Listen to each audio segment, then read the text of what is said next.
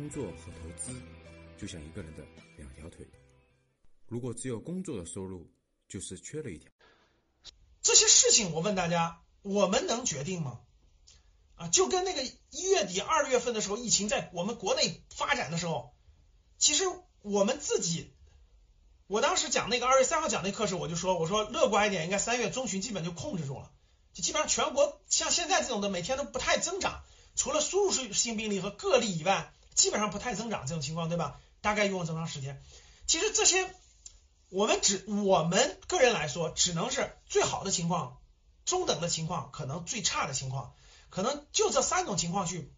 判断，我目前还是认为，我个人观点啊，我还是偏乐观一点的。我觉得大概两个月左右到五月中旬，基本上我觉得应该主要国家的，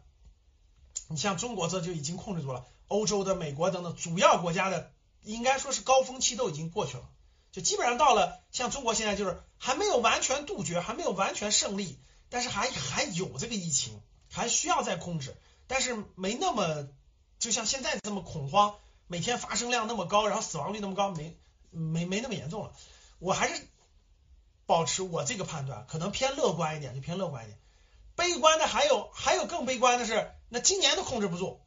今年十月份又要大爆发，对吧？有有有有这种判断，就延长一年两年的影响，也有这种也有这种这种就相当于是咱们更悲观一点的看法。然后呢，这个嗯，不管他什么看法吧，我们。无法左右，就我们只能预判，我们无法左右，我们不能决定这个事情。就跟美欧洲和美国疫情爆发，我们不能控制，他们自己都不紧张，他们自己傲慢，他们自己不戴口罩，他们自己不重视，他们自己不那啥，我们又管不了。结果你看他们甩锅往我们这儿甩是吧？他们自己的事情，你。他们的逻辑就是典型的，就是这个抹黑中国、妖魔化中国的逻辑，对吧？这些我们是控制不了的，我们怎么办？我觉得这些都不是我们你能决定的事儿。咱们有些焦虑，哎呦，这个是不是要爆发金融危机啦？是不是要爆发经济危机啦？是不是这个要打仗啦？哎呦，最近也有一些有特什么粮，各个国家大家也知道啊，各个国家这个这个这个粮食危机，对吧？各各个国家那个限制粮食出口了，是不是要爆发粮食危机啊？昨天我去，我我昨天我发了个朋友圈，还发了个雪球，对吧？我那个我我我京东上，我我京东上买了两袋米，买了两袋面。然后我昨天去取京东的时候，明显这个京东，我们这儿京东平常就是呃不能进小区，在小区门口，大概晚上五点左右，就是傍晚五，他来两趟，上午是十十点半来一趟。呃，十二点多就走了。下午是那个五点来一趟，七点半走。所以我五点多去取，我看已经应该是这波送到嘛，就没有到，一直六点多才六点多才到。一到了才问，哇，以前都一车就够了，现在拉了两三车，然后呢堆得满满的，而且很沉嘛，就来晚了，东西多。然后我一问呢，我说这这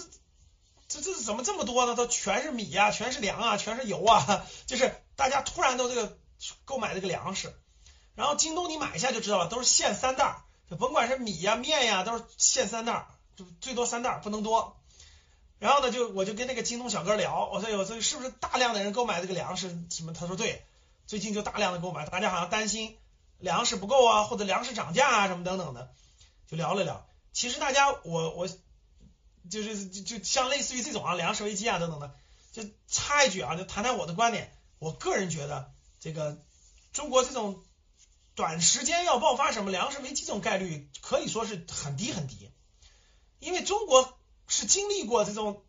这种缺粮的这种这种历史还比较近，所以呢，这个无论是中央储备粮还是地方储备粮，其实都没有动用，它都没有动用，而且过去连续九年都是粮食丰收，过去连续九年粮食丰收，就算粮食暂时有点减产啊等等的，也不影响这个。这个这个不会有明显的或大面积的这种